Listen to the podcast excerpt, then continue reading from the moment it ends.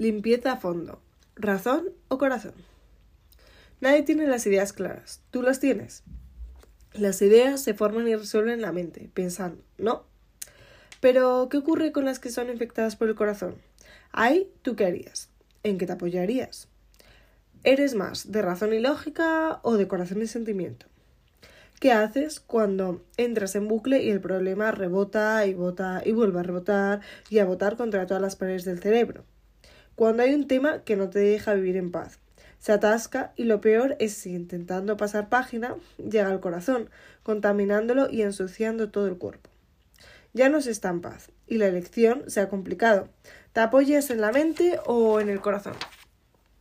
En la obra se representa una excavadora como mandato al cerebro de querer olvidar un problema que ha decidido vivir en bucle en nosotros.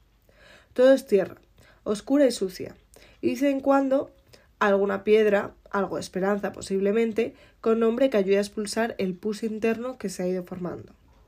La excavadora lo tiene claro. Tiene que expulsar todas las ideas que no dejan de girar. Pero al deshacerse de ellas, las manda directamente al corazón, uniendo el sentimiento a la razón más que uniendo, creando una guerra entre ellas difícil de resolver. El corazón tiene dos arterias representadas. Una, la arteria pulmonar, como indica su nombre, el corazón conecta con dicho órgano, con dicho órgano, los pulmones, gracias a los cuales se respira. Por ello sale aire contaminado de esta arteria, como si fuera a ensuciar el oxígeno que nos mantiene vivos y tranquilos. La otra arteria es la arteria aorta. Esta lleva la sangre a todo el cuerpo.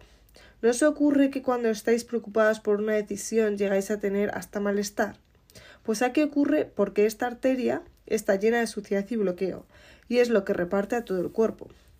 Entonces, tú ahora, ¿en qué te vas a apoyar más cuando tengas que deshacerte una idea? ¿En la razón o el corazón?